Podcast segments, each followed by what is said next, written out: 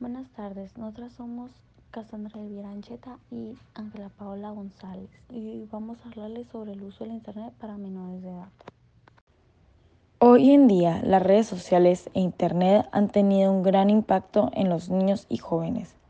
Si bien nuestros niños se benefician de las posibilidades de Internet, como la mensajería instantánea y el acceso gratuito a la información que les interesa. Es importante considerar medidas de seguridad para que los niños no estén expuestos a riesgos en línea, como la exposición a contenidos inapropiados o el sufrimiento, como el acoso online. Además, las investigaciones muestran que los niños de hoy en día pasan mucho tiempo en Internet, revisando sus redes sociales, en computadoras, en tabletas, en teléfonos móviles. Por todo ello, es importante que los padres también se ocupen de este aspecto de la vida de nuestros hijos.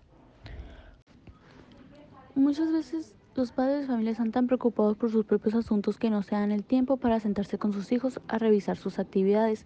Internet no es como la televisión. Cuando a los niños se les prohíbe ver un programa o incluso se les quita un canal, no pasa nada. El infante busca otra cosa que ver.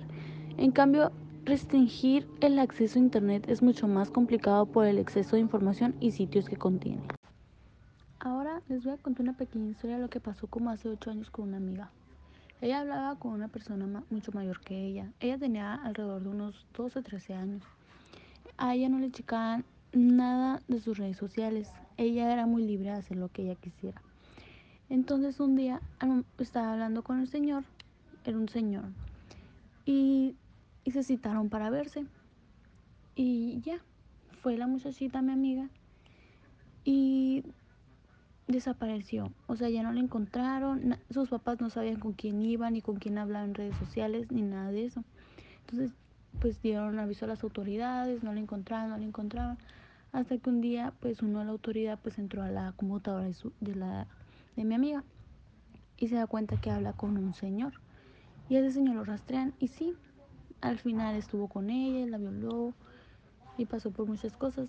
Por eso hay que, padres de familia, tener que, tienen que tener responsabilidad hacia sus hijos, revisarles internet, revisarles sus redes sociales, con quién hablan, si platican con mayores, si los bulean, mm, etc. A continuación les compartiremos algunos consejos y tips para evitar el mal uso de las redes sociales.